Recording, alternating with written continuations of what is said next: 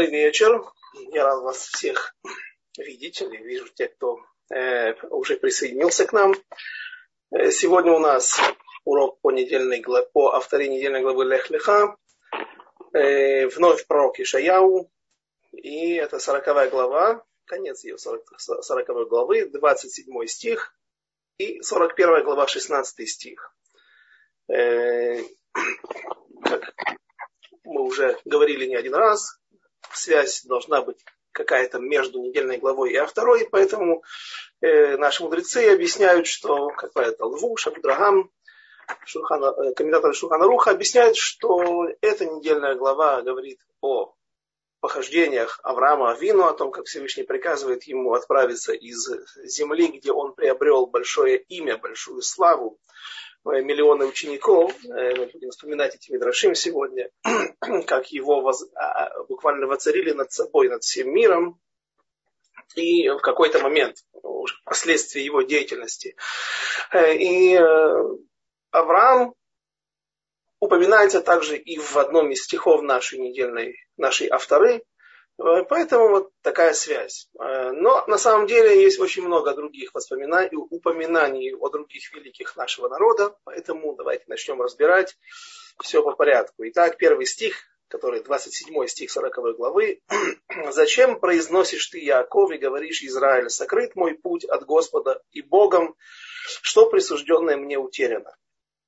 Комментаторы, разумеется, сразу же упоминают э, момент, который, в котором освещается ну не битахон, а утверждение народа Израиля, что среди веков на протяжении огромного количества времени, когда евреи находились в изгнании, находятся в изгнании, до сих, когда мы находимся до сих пор в этом изгнании, э, иногда появляются мысли Э, о том, что, может быть, Всевышний, не дай Бог, Он нас забыл и нас оставил, потому что э, даже нам сегодня, мне кажется так, куда легче, когда мы являемся реализацией, находимся вот в процессе реализации пророчеств о возвращении народа Израиля в свою землю, и когда пусть и не религиозное государство, и не совсем наша власть, а только некоторые институции отданы на откуп или на управление э, религиозных общин, религиозных, религиозной власти, однако же власть светская, власть э,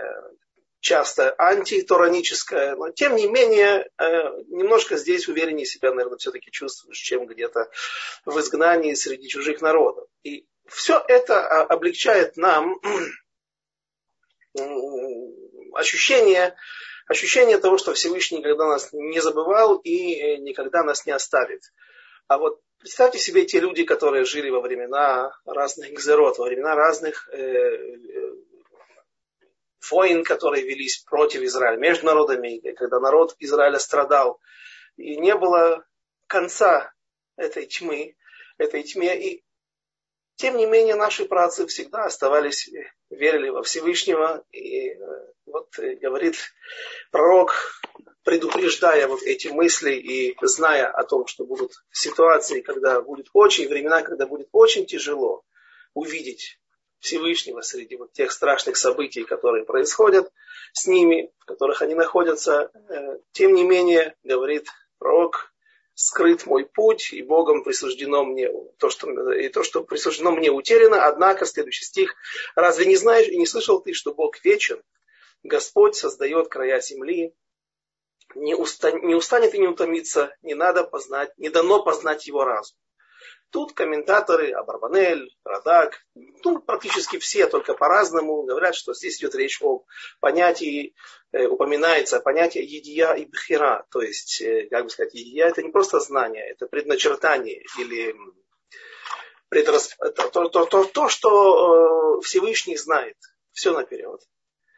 И это разумеется, вступает в противоречие с, поним, с понятием э, бхираховши, то есть как мы чем отличаемся от животных и от, даже от ангелов, чем мы лучше, и потому что все они, те, э, субъекты, да, они э, работают как роботы. В них заложена определенная программа, э, ученые называют в животных это инстинкт, а у ангелов это любое отсутствие вообще каких-то отклонений, хотя мы тоже упоминали о том, как э, некие ангелы, э, сатан в том числе, прежде всего, да, иногда добавляли что-то от себя, и мы поясняли, каким образом это возможно. Но у человека это ярко выражено. Вся наша жизнь, каждая наша, любой наш поступок, любая наша мысль, она наталкивается сразу же на э, на то, что мы можем выбрать лучший. Ты стоишь в магазине, ты смотришь на, выбираешь сыр, и думаешь, 28% э, гвина каша или желтый э, сыр, он э, вкуснее, но зато вреднее. А вот если выбрать 5% сыр, он вроде бы, вроде бы более полезен, но уже не такой вкусный. И это только маленький пример, не очень сложный пример для выбора. Наша жизнь полностью состоит из вот такой вот борьбы. И как же мы можем бороться, если с сыром-то все понятно, или там, утром вставать или не вставать на молитву, может быть, пойти на меня более поздно, тогда и день начнется э, позже, ну, тот, кому дано тут, например, Аврех в Койлеле, да, он может немножко опоздать, а кто вообще самостоятельно работает, готовит уроки, например, то он тоже может э, сам себе установить свой порядок. А, а, а что? А это же плохо. Э, но это вещи простые. Есть вещи куда, куда более сложные. И, и, и особенно, когда перед нами стоит выбор о совершенно жизни и смерти, о вере. Эм, и как же мы можем говорить, что если все известно наперед, то, как я поступлю, то, что я сделаю, э, то какое у меня право здесь на выбор. Это же утверждение и э, людей, которые не верят в Бога или отступают от Него, или имеют какие-то претензии, верят в Него, но все равно с какими-то оговорками, а, а, они оправдывают себя, что если все предначертано, то я сейчас как раз поступаю, вот я сейчас поступаю плохо, служу идолам, да, покупаю 28% сыр, да, делаю что-то неправильное. Да, но это же все известно, что и так будет в конце. Поэтому я, в принципе, тоже работаю по определенной программе. Э, очень, очень актуально, очень правильное, на первый взгляд, утверждение, не дай бог. Э, и Конечно же, много чернил вылета для того, чтобы объяснить эту тему. Э, и Рамбам, например, говорит просто, что едия, знание Всевышнего и знание наше, оно отличается.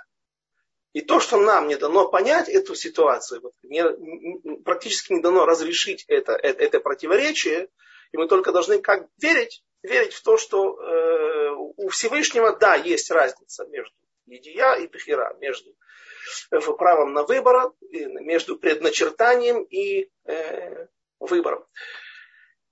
Э, как-то я пытался объяснить, э, что, возможно, основные векторы движения, основные вехи, основные события, они известны. А у каждого человека у него еще остается какая-то возможность для маневрирования. То есть не все предначертано, не все известно точно до конца, или Всевышнему известно. Но нам дана возможность исправить этот путь и немножко его изменить. То есть нельзя изменить все полностью, абсолютно изменить бег истории, однако же свое место под солнцем можно выбрать более лучшую позицию благодаря своим правильным поступкам.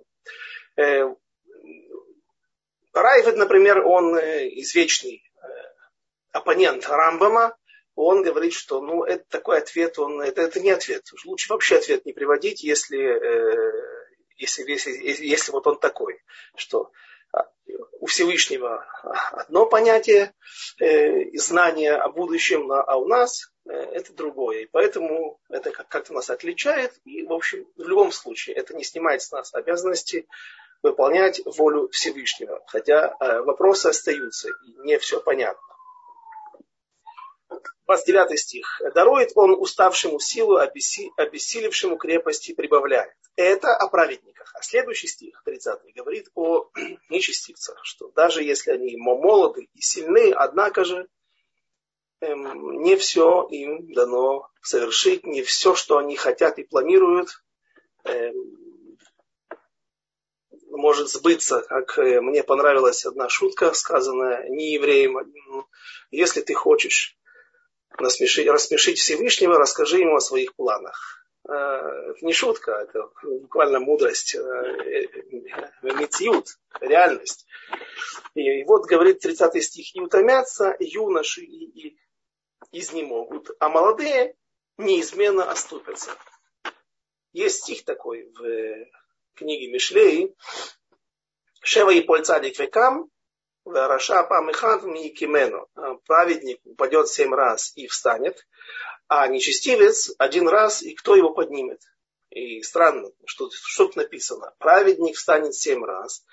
Благодаря чему? Ну, скажем так, мы, даже если мы теряем равновесие, у нас есть возможности для того, чтобы встать, ухватиться руками за какие-то ветки, за какие-то поручни а, и подняться.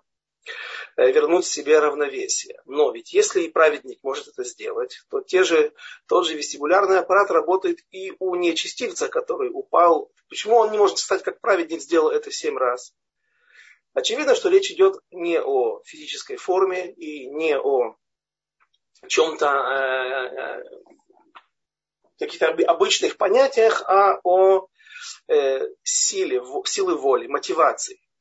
И так я э, всегда объяснял о нечестивых сыновьях, о нечестивом сыне, когда один из сыновей в пасхальной Агаде у нас э, он приводится как нечестивец. Что он говорит? Он говорит, махуки маэле. Что вам эти законы? Что, что, эм, как бы я, вы, мне, вы сейчас сидите здесь за столом пасхальным и, и празднуете какие-то древние события, Э, которые, ну, исторически могут, может быть, и интересны, но почему я, если меня это не интересует, у меня нет сил, нет желания, у меня есть желание заняться какими-то другими делами, я обязан э, тратить свое время и обязательно провести вот время с вами за столом, эту ночь, этот вечер. Э, а если я не хочу, это, это называется нарушение и объясняет нашему друзья, что ты скажи ему, если бы ты там, вот ответ этот, он должен быть, он должен буквально выбить ему зубы, да, сказано, так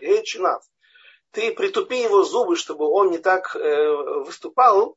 Соответственно, сейчас мы должны услышать ответ, в который действительно сбивает его с ног на повал. То есть он отдает ответ этому парню, нехорошему сыну, который, или не, неразумному сыну, нет, нет нехороших, наверное. Да? Все хорошие, только кто-то меньше, кто-то больше. Э, э, и вот что отвечает ему? Ты ему скажи, что и вот если бы ты не был с нами там, в Египте, то ты бы и не вышел оттуда. Ну, хорошо. Если бы, то есть, если бы ты вот в этом состоянии, со своими вопросами, нехорошими, а неправильными, был там в Египте, то ты бы, скорее всего, умер и не вышел бы оттуда. Как погибли вот э, э, четыре пятых э, народа Израиля, которые были в Египте. Ну хорошо. Что, чем мы ему вот дали по зубам? Как мы ему ответили? Как мы его поставили на место этими словами? Он скажет, ну я там не был и быть не хочу. Опять вы меня пугаете какими-то вещами, к которым я не очень чувствую свое отношение. Вот так объясняют наши мудрецы, что вот та духа, тот духовный стержень, ту, ту, ту, та, та, там именно вот в Египте закалялась сталь вот того еврейского характера, который позволяет нам, нашему народу, всегда держаться на плаву. Что бы ни происходило, какие бы перипетии с нами ни происходили, какие бы беды ни происходили, всегда есть потери, есть ассимиляция, есть э, э, гибель во время погрома, во время войн. Однако же всегда остается костяк народа Израиля, который продолжает идти по миру, несмотря на все противостояние практически всех народов при любой первой возможности. И все равно народ Израиля остается вот тем вот носителем идеи веры в единого Творца.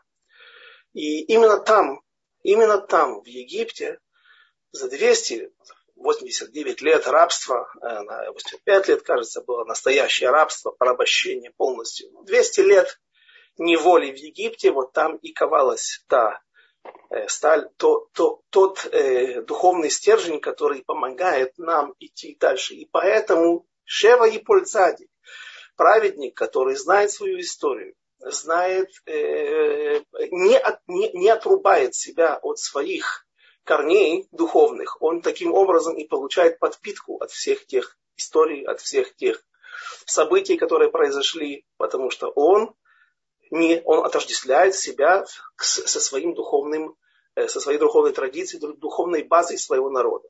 Поэтому он и может встать. Это ему дает силу, дает ему именно мотивацию и волю к победе, к выживанию. А ты, который думаешь, что можешь вот пока все хорошо, жизнь прожить, не поле перейти. Да? Пока молодой, есть силы, думаешь, так будет всегда.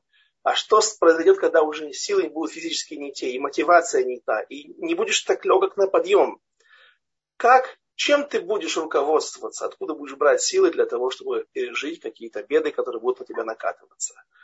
Один раз упадешь, и это закончится для тебя трагедией, потому что вернуться уже больше ты не сможешь.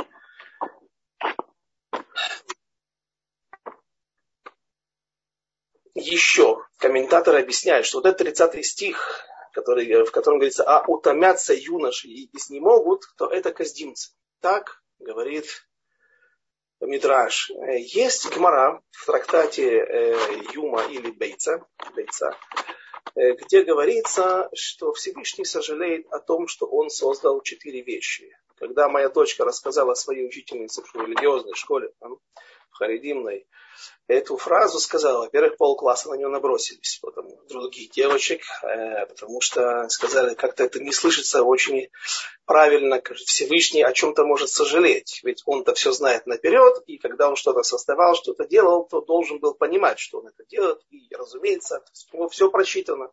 И если получилось как-то иначе, так он тоже об этом знал и ну, не может сожалеть, не должен сожалеть об этом. А учительница тоже удивилась и попросили источники. Оказалось, э, э, источник, он Вавилонский Талмуд, не просто какой-то редкий мидраж или зоар э, малоизвестный, а Вавилонский Талмуд. А, а действительно эта тема не очень поднимается, наверное, потому что не каждый может правильно ее понять, как мы видим по реакции простых эм, учениц. Эм, и вот четыре вещи, о которых Всевышний сожалеет, что он их создал. Ецарара, Галут, изгнание, э, Каздим, я тут приводил уже э, этот источник как-то, когда мы говорили о Вавилонской башне, и Ишмаэлим. То есть, э, вот так, да. Э, Ишмаэлим, а, как Ишмаэль, праотец арабов, он был вообще сыном, ну, сыном служанки, сыном рабыни, Агарь от Авраама. Но есть мнение, так говорит Рамами Пану, известный каббалист средних веков, что из Италии, что у Ишмаэля была опция стать частью народа Израиля. Если бы Агарь, его проматерь, когда-то в свое время прислушалась к приказу ангела, который посоветовал ей вернуться и покориться воле своей госпожи Сары, э, Сара Имейну, а, то а, тогда бы, если бы она это сделала, то она бы, родив Ишмаэля, Ишмаэль стал бы частью народа Израиля каким был бы он одним из колен, может быть, да, скажете, этого, что два поколения выше, но у нас тоже есть прецедент. Минаши и Ефраим, а они, в принципе, племянники своих э, дядей, своих колен, Иуды, Рагувена, и всех Ашеров, Звуна, всех остальных. Но, тем не менее, они получили также статус, равноправный статус колен Израилевых. Одно из объяснений, почему мы благословляем в субботу своих сыновей, к Эфраим Вехеминаше, чтобы ты был. Да, потому что это вот тот пример, когда нету поня... останавливается, мы смогли остановить понятие Еридата Дород, опускание поколений, спускание поколений. Мы живем с понятием Еридата Дород, что обычно эпохи предыдущие, они э, лучше или сильнее, а, не, не, неправильно, не лучше, не хуже, нет лучше, хуже, да, но э, Амараим, мудрецы из эпохи Аморы, они не могут спорить с Танаим. Они могут взять какого-то Тану, который спорит с другим Тан, присоединиться к его мнению. Но не наоборот. Э, и точно так же эпоха Ришоним, она не считается такой сильной, как та эпоха в уровне знаний. Решоним не могут спорить на Танаим, с Гамарой. Не могут брать какую-то сторону и в спорах, которых, собственно, Гамара и Вавилонский Талмуд является наполнением вот этих вот споров, но не выступать как самостоятельные, взятые ниоткуда, а из своей головы, из своей логики, своих умозаключений, каким-то заявлением, мнением. А так вот, Эфраим и Минаши, они все-таки смогли подняться на уровень своих э, дядей. И поэтому э, это вот как был тот пример, когда следующее поколение все-таки не считается, не стало слабее или ниже, чем предыдущее. Но ну, вернемся к нашей главной, нашей главной теме. Это каздимцы. Всевышний раскаялся, что сделал Ишмаэль. Мы сказали, что он должен был, Ишмаэль должен привести так, народ Израиля до такого состояния, что э, услышит Всевышнего. Мы услышим Всевышнего. Он мог быть частью народа Израиля и помогать э, изнутри сделать так, чтобы укреплять веру, чтобы мы слышали Всевышнего, а теперь мы знаем, как, э, как это происходит. Теперь он снаружи бьет нас, делает нам теракты на каждом перекрестке, на, на, на поселениях, как это происходит в наши дни. И все страны вокруг угрожают Израилю и мечтают только об одном, об уничтожении, не дай бог. А, и, в общем, они приведут в конце концов, станут причиной войны Гога а, Гогу Магог, и э, доведут Израиль до такого состояния, что он взмолится, и действительно Всевышний услышит мольбы народа Израиля и накажет всех тех, кто не с ним. А вот Каздим, мы говорили, что это вавилоняне, это тот народ, который остался в этой, на этой территории для того, чтобы пить из той лужицы грязи, из того болотца, которое осталось после разрушения Вавилонской башни, то есть подпитываясь вот той идеей, именно на выходные царь Вавилонский царь смог разрушить первый храм, и больше шхины уже не было, во втором храме не было того уровня присутствия шхины. А, недавно, буквально недавно я слышал, человек один говорит, э, ну, так шхина ушла, а ее нету там возле котеля. Ну а как же, мы же что-то чувствуем. Ну, э, это, это, это, мы, мы чувствуем, э, это, какие-то чувства переполняют нас. Это не значит, что мы чувствуем шхину, которая там есть. Да, сказано, Всевышний никогда не отступится от, этой, от этого холма. Котель. Ко. Хав Вав 26. Это имя, одно, одно из имен Всевышнего. Тель это холм. Никогда Всевышний вот в этом проявлений. Есть 72-буквенное имя, есть 4-буквенное имя, есть 26-буквенное имя. Вся Тура, говорят, это имя Всевышнего. Если прочитать ее от начала до конца без перерыва на одном духу, кто сможет. Э, ну вот, вот Коте, Всевышний, вот это проявление его в нашем мире не останется, не оставит никогда эту храмовую гору. Однако вот то сказано, что Всевышний Шхина оставила нас оставил этот мир. Во втором храме не было шхины, не было ковчега завета. И вот первый храм, самое высокое проявление присутствия шхины в этом мире, э, когда его действительно чувствовали, как мы уже не можем знать, можем только предполагать, читая в книгах описание этого. Э, и э, вот этого больше нет, и это сделали вавилоняне. Поэтому Всевышний говорит, и утомятся юноши, молодые. А это же первое царство, которое пришло воевать против Израиля. Первое из четырех царств, о которых мы знаем из книги Даниэля. Э, четыре изгнания больших, которые не по времени, а по сущности своей, потому что египетское изгнание, власть, простите, эм, греческое, оно будет длиться всего 180 лет приблизительно.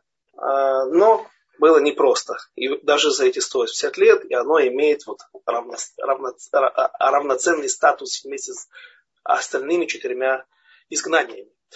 Э, так вот, эти каздимцы молодые, они обновят силу, поднимутся крылья, как э, а молодые неизменно оступятся. То есть ничего не поможет. Всевышний все равно выведет народ Израиля из изгнания. И вот 31 стих, который завершает первую часть нашей авторы, сороковую главу, а уповающие на Господа обновят силу, поднимут крылья, как орлы, побегут и не утомятся, пойдут и не устанут. Ну, прежде всего, э, утверждают комментаторы, что вот этот стих, он является источником для одного из благословений, которые мы говорим утром, Беркота Шахар.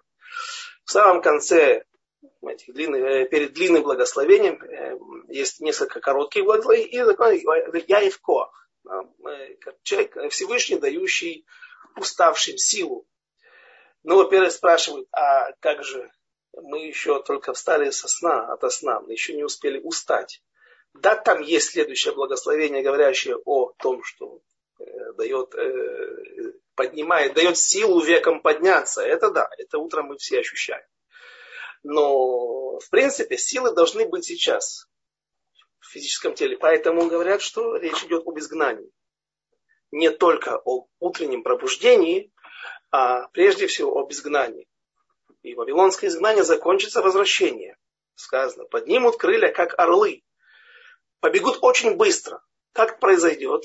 Бельшацар, последний из династии вавилонских царей, каздимцев, внук, внук Навуходнецера, есть по другому мнению, сын, второй сын Навуходнецера, третий в династии, он будет убит после того, когда он устроит пир, известная история, описана в пятой главе книги Даниэля, он устроит пир, накормит своих рабынь, рабов из, и даже собаку напоит из сосудов, золотых сосудов, драгоценных сосудов храма первого, которые были туда перенесены из Иерусалимского храма.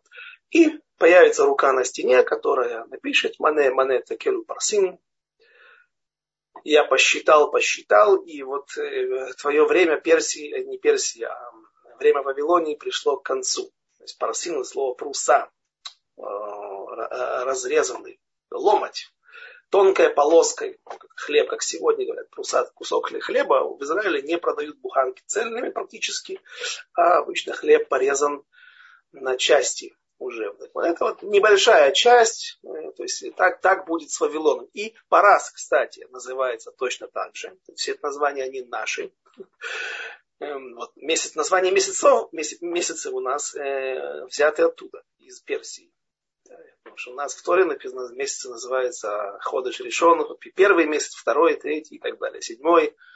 А, но название, потому что персы, они, э, их наши мудрецы в источниках олицетворяют, связывают с э, тавой, с жаждой, с э, любовью к пирам, к еде, излишествам.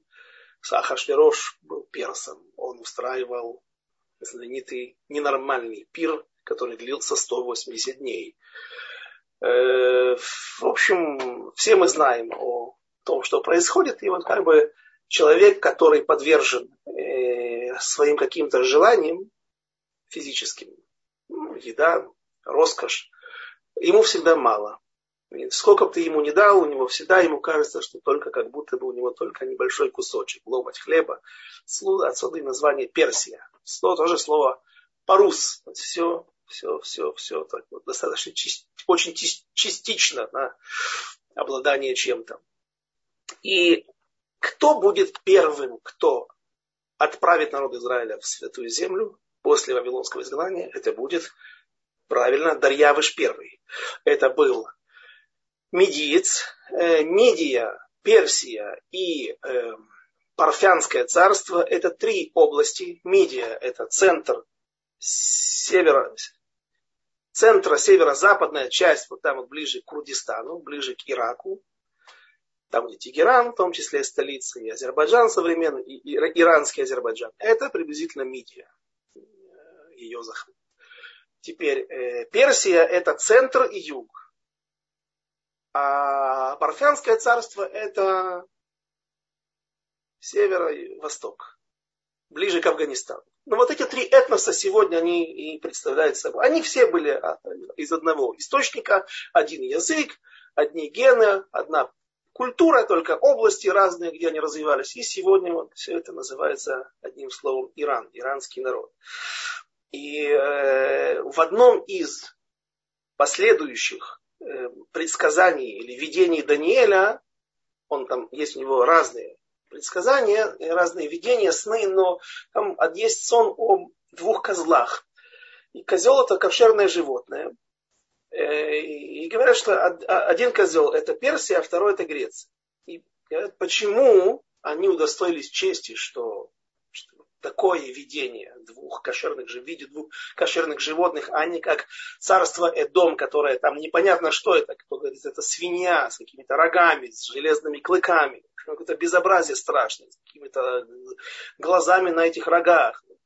А, а здесь, потому что персы все-таки вели себя относительно достойно. Все пытались повлиять на Израиль и подмять его и ассимилировать. Это вне всякого сомнения.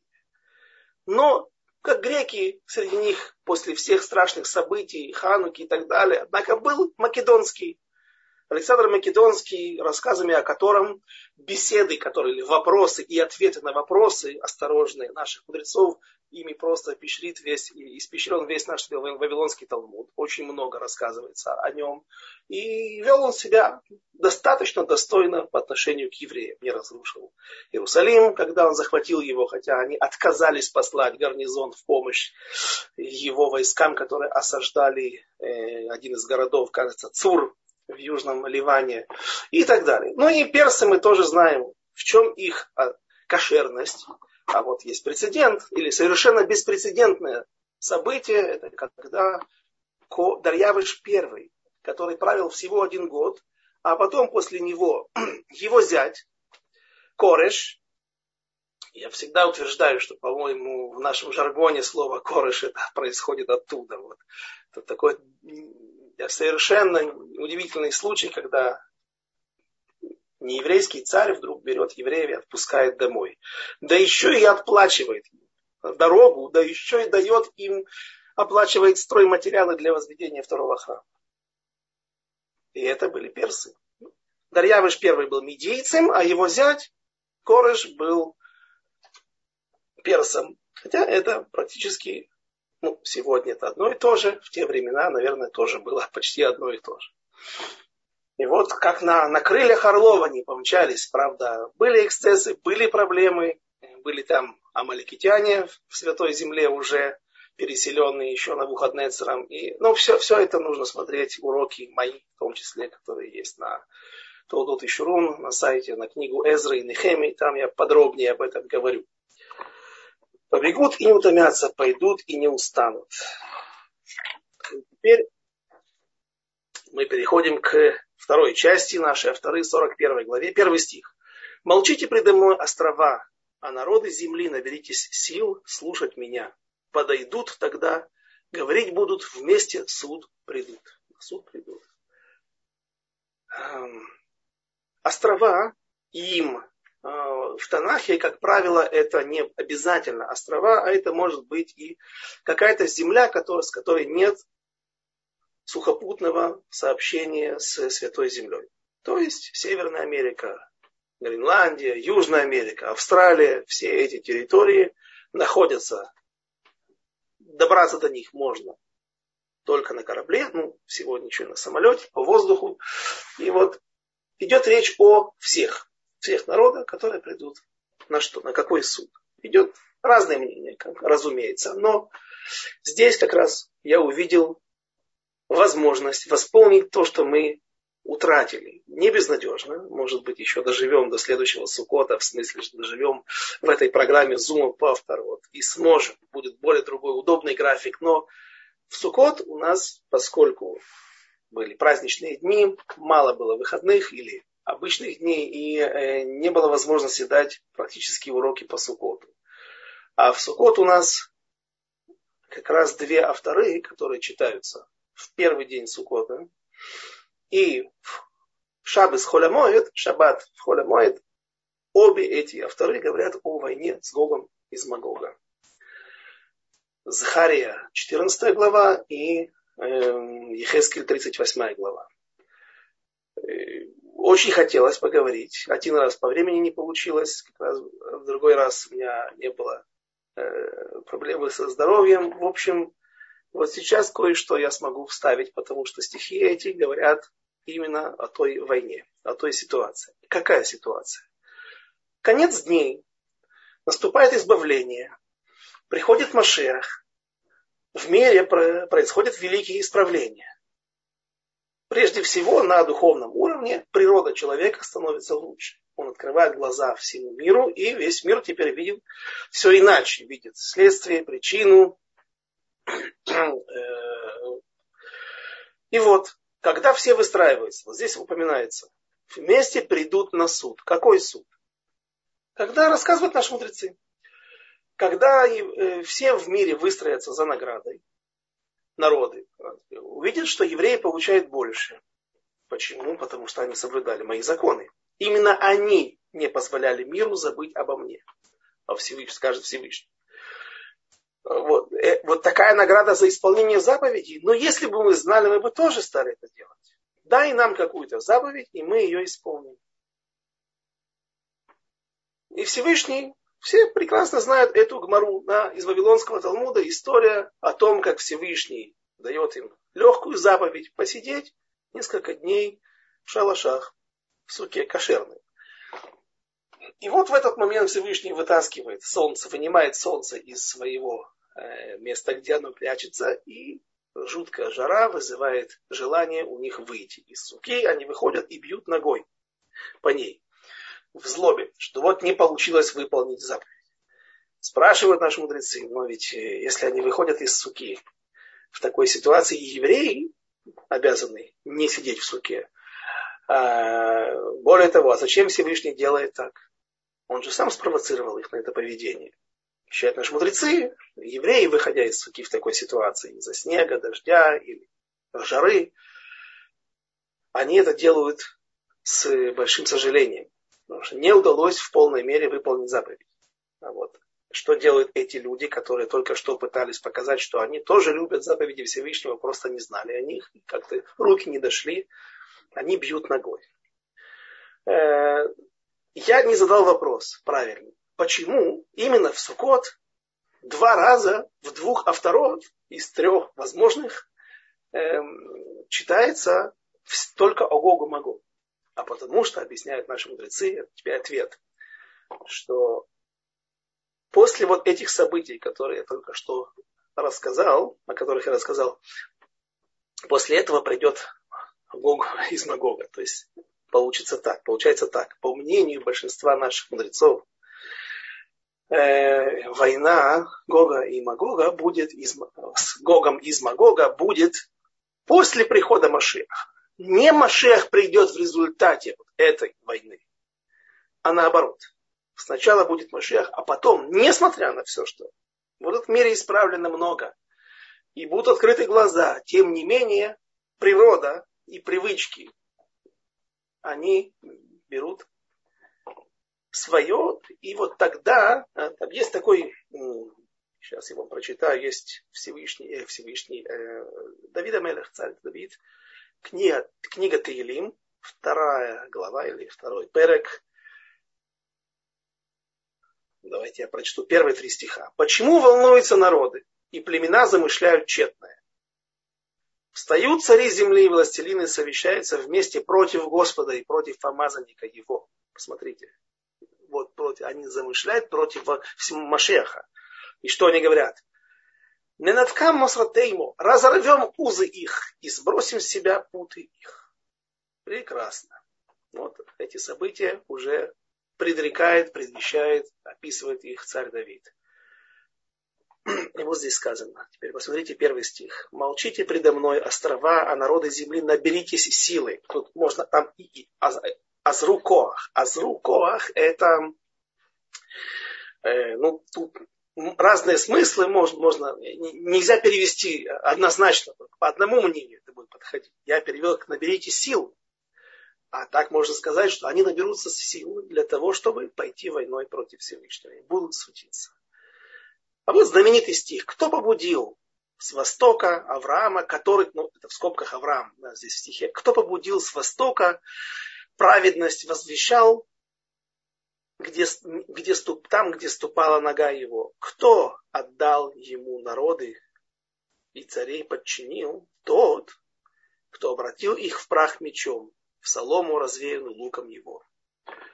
Конечно же, идет речь об Аврааме. Это знаменитый стих, в котором говорится, который, из которого много вещей учат. Например, что нету мазаля у народа Израиля. И это благодаря Аврааму. Авраам рассказывается, ну, например, в Вавилонском Талмуде, в трактате Роша Шана. В многих местах об этом говорится. Авраам сказал Всевышнему, вот я верю в тебя. Я распространяю веру, тебя, э, веру в тебя по всему миру. Но у меня даже наследника нет.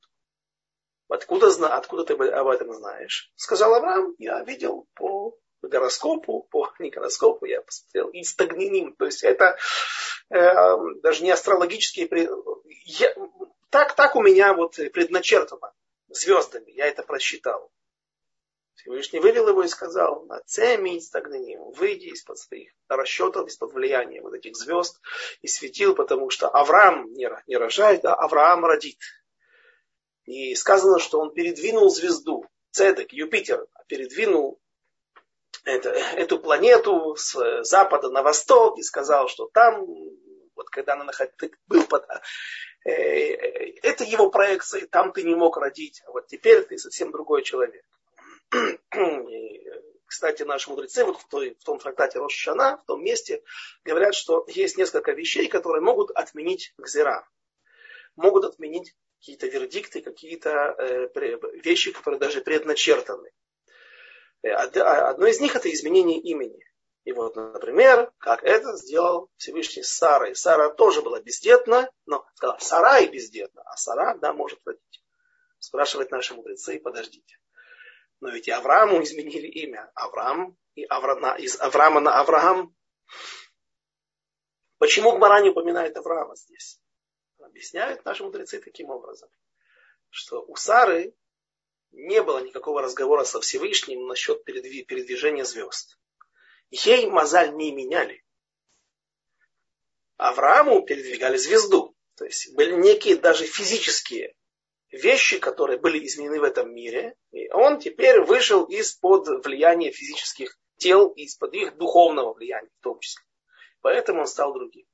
А вот Сара, у нее только было добавлено имя. Поэтому, когда мы говорим об изменении имени, то классический пример без добавлений – это только Сара. А что дальше говорится в стихе? Этот, повторяю, 41 глава, 2 стих тот, кто обратил их в прах мечом, а в солому, развеянную луком его. Также наши мудрецы, трактат Шаббат, говорят несколько мнений о том, как Авраам воевал с врагами. Помните, когда он пошел за Лотом, фактически Первая мировая война, он пошел освобождать Лота, своего племянника, и вступил в неравный бой с царями, с Нимродом и всех, всеми его э, помощниками. Э, царями, которые пошли воевать против, э, фактически Авраама. Сказано, что они воевали против царей из дома и Аморы, но на самом деле их, их главная цель была захватить Лота, и не Лот им был нужен, а Лот был как нужен как приманка для того, чтобы побежал за ним Авраам. Ну, Авраам победил. И вот что там произошло, там было чудо.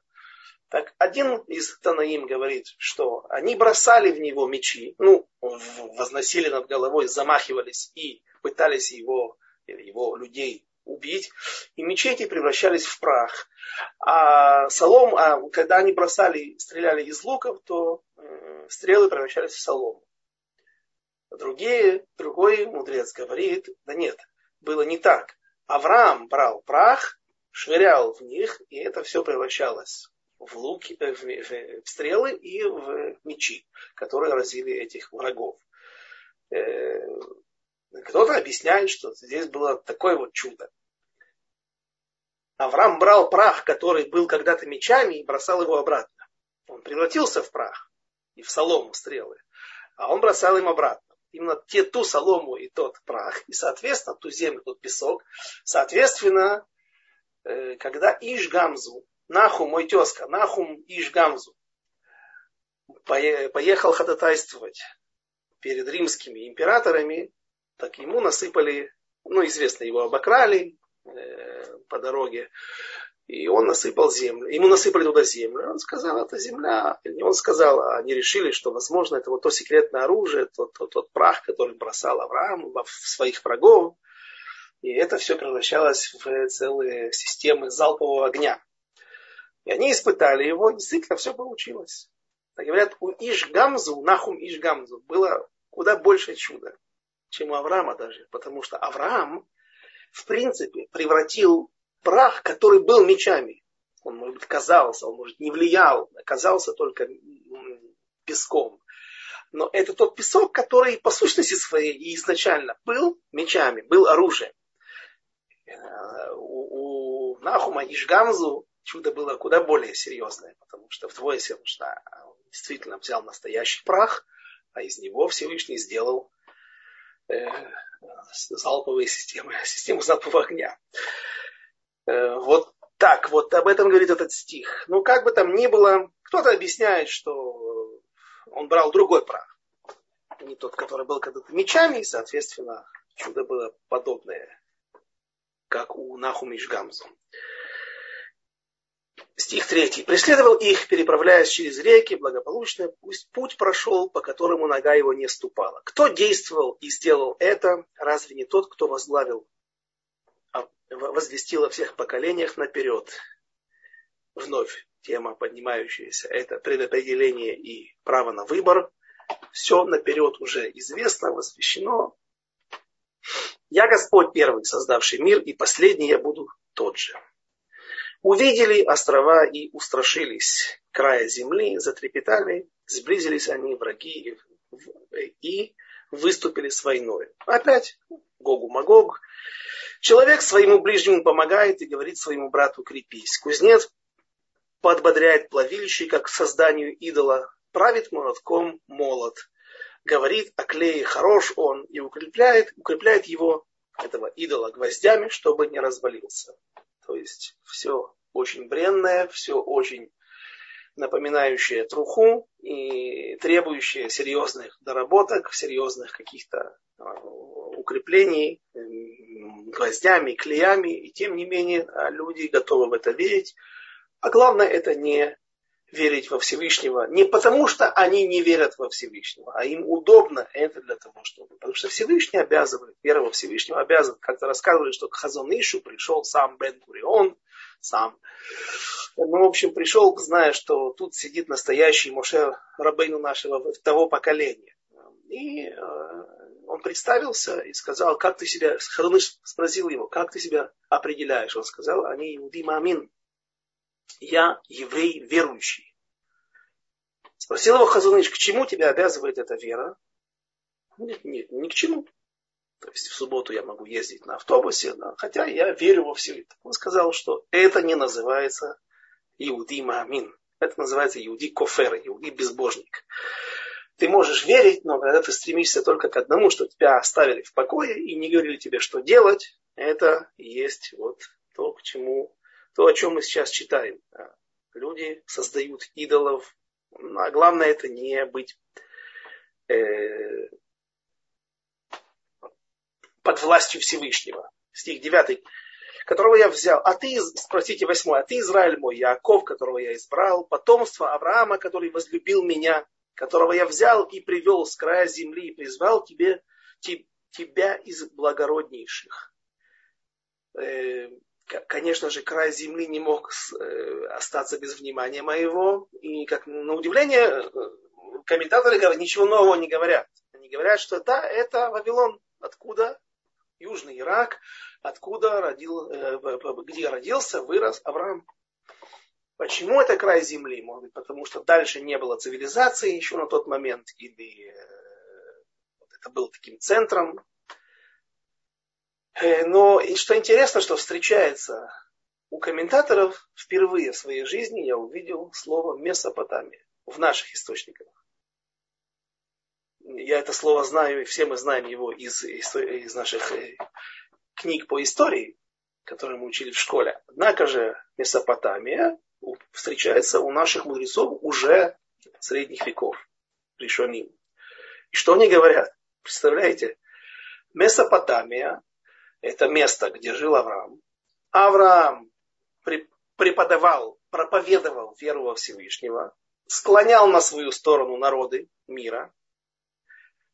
И его элиты, а здесь, видите, говорится, и призвал я тебя из благороднейших. И элиты той страны, Месопотамии, хотели его убить. А это глагол лес лиспот. Сегодня в современном иврите часто говорят не, допустим, во время теракта, не дай бог, кто-то погиб, нет, а руг, а убитый и так далее. Но есть, когда говорят, например, не спа, б, шоа, он погиб, потерял свою жизнь в огне катастрофы. Вот там используют чаще вот этот глагол. Так, лиспот, убить, это имя, отсюда происходит имя Месопотамии. Так говорят наши комментаторы. Как и говорят, что Испания это страна, где много шфаним, поскольку там гористая местность, но не слишком высокие горы, и там много шфаним, много сурков, много разных э, таких вот мелких животных, так поэтому называется шфания, где много шфаним, Испания. Ты, раб мой, избрал я тебя и не отверг, как Исава. Нет, ибо с тобой я не обомлей, ибо я Бог твой, укрепил тебя и помог тебе, как и поддержал тебя десницей справедливости моей. Да опозорены и посрамлены будут все разъярившиеся на тебя, обратятся в ничто и пропадут все ссорящиеся с тобой. Искать будешь и не найдешь их, враждующих с тобой, обратятся в ничто, с тобой воюющий. Ибо я, Господь Бог твой, держащий тебя за правую руку, говорящий тебе, не бойся, я помогаю тебе. Стих 14. Не бойся, слабый, как червь община Яакова, немногочисленного Израиля. Я помогаю тебе, слово Господа и Избавитель твой, святой Израиля. Гур Арье, Маораль Праги на Хумаш, поясняет, что народ Израиля уподобляется община Израиля, община Якова уподобляется червю, не потому что мы многочисленны и слабы, а потому что червь имеет, пусть и мизерные размеры, ничтожные, однако же сила его в его челюстях, его э, своим ртом он может испещрить деревья, и они, даже кедры мощные, и они после этого могут упасть и разбиться как-то в Иерусалиме э, мэрия э, много лет назад провела акцию искоренения деревьев, тмарим. Это были финиковые деревья, пальмы. Почему? А, в, частности, в Байтвагане это происходило, религиозный район известный. Э, так вот, там просто была болезнь, они были побиты каким-то червем. И была опасность, что деревья большие, многолетние деревья могут упасть и раздавить под собой, под своим весом людей. Поэтому, так вот, народ Израиля уподобляется червю, потому что червь, сила его, его устах, э, э, рте, э, и народ Израиля, наша сила не в, не в нашей армии, только в нашей армии, а главным образом в наших устах, способности молиться, возносить Всевышнему молитву, как-то мне один Аврех, с которым, который сидел много лет возле меня на скамеечке, или я возле него, и мы вместе учили Тору, э, как-то он мне сказал очень, очень красивую вещь, что молитва это сильнейшее оружие, которое работает всегда. Потому что есть какие-то системы, которые наводятся, не могут наводиться из-за природных катаклизмов, из-за дождя или каких-то туманов. Есть авиация, которая не всегда по этим же причинам может работать, артиллерия, если отцереют снаряды и так далее. Или они просто э, вышли уже из строя, потому что много лет хранятся. А, однако же человек даже с заклеенным ртом, даже со связанными руками, даже брошенный в бункер, находясь под водой где-нибудь, все равно ничто не может помешать, чтобы его молитва пробилась, поднялась к Всевышнему, и это действительно мощное оружие, только нужно им пользоваться, нужно помнить об этом и не забывать.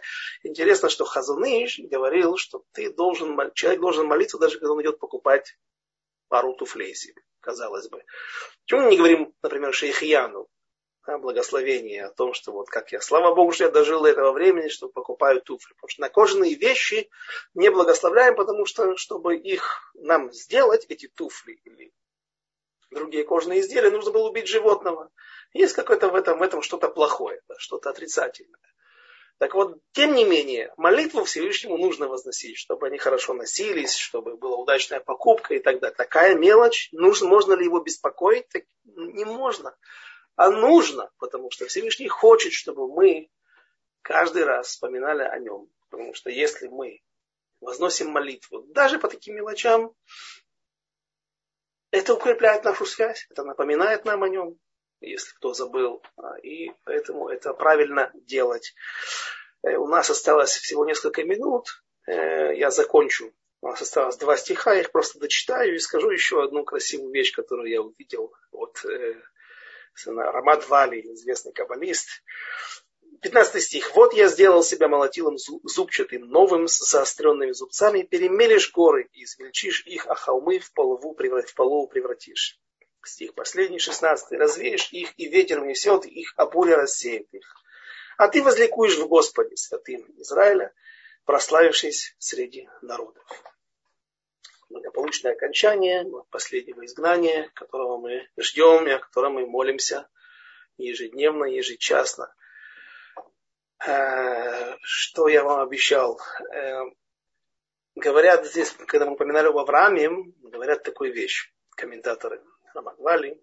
Э, нет, простите, это был Равшимшин Астрополер, уже наше, наше, наше поколение, ближе к нам несколько, может быть, две сотни лет назад, да, известный хасидский мудрец, Э, я не знаю, что это за астропой, Стайпер, Рабхайм Каневский, он сын Рава Якова Исоэля Каневского, который был родом с Черкасской области, из города Горносте, Горностепель, да, поэтому его называли Стайпер. Вот я не знаю, если Рав Шипшин Астрополий думает о другой город, а может быть и оттуда тоже. Ну, в общем, э, что он говорит? Он говорит такую вещь. Авраам, Ицхак и Яков, если мы посчитаем, то там оказывается 13 букв в этих трех именах. А, это, а что? Хорошо, дальше. А если мы возьмем имена про матерей, Сара, Ривка, Рахель, Эле, оказывается, тоже в их именах 13 букв. Может быть, не просто так Яков пишется без вав, потому что тогда у нас была бы лишняя буква. И да, если у нас 13 и 13 со стороны женской со стороны мужской, вместе получается 26. А 26, как мы это сегодня упоминали, это вот то 26-буквенное имя Всевышнего, э, Котель в том числе, так объясняет Зор, э, Хав Вав 26, и Тель стена или холм, от которого никогда Всевышний не отступится, его глаза всегда будут направлены туда. Спасибо за внимание. Спасибо вам, Квадрав, действительно потрясающий урок. И на, на самом деле, вот э, если, если у кого-то есть вопросы, у нас остается буквально пару минут. Я пока еще хочу сказать, что нет у нас следующего лектора, он еще не подключился. Э, Эстер пишет, большое спасибо за много интересного, о чем мы узнаем из ваших уроков. Прошу прощения за вопрос не по теме, но так как вы перевели слово «сфалин», может быть, поможете мне в переводе на иврит имени зверька? Норка, большое спасибо. Норка. Как у нас норка на иврите? Я не знаю, знаете, хасиды, которые делают из норки себе штраймлы, дешевле, потому что норка или белка дороже. Я не. В, современ... в современных словарях нет смысла искать. Да? Но я сказал не сфалим, а шфаним. Шфаним. Там много шфаним. Шафан это кролик, да, но это же и сурок сегодня. Да.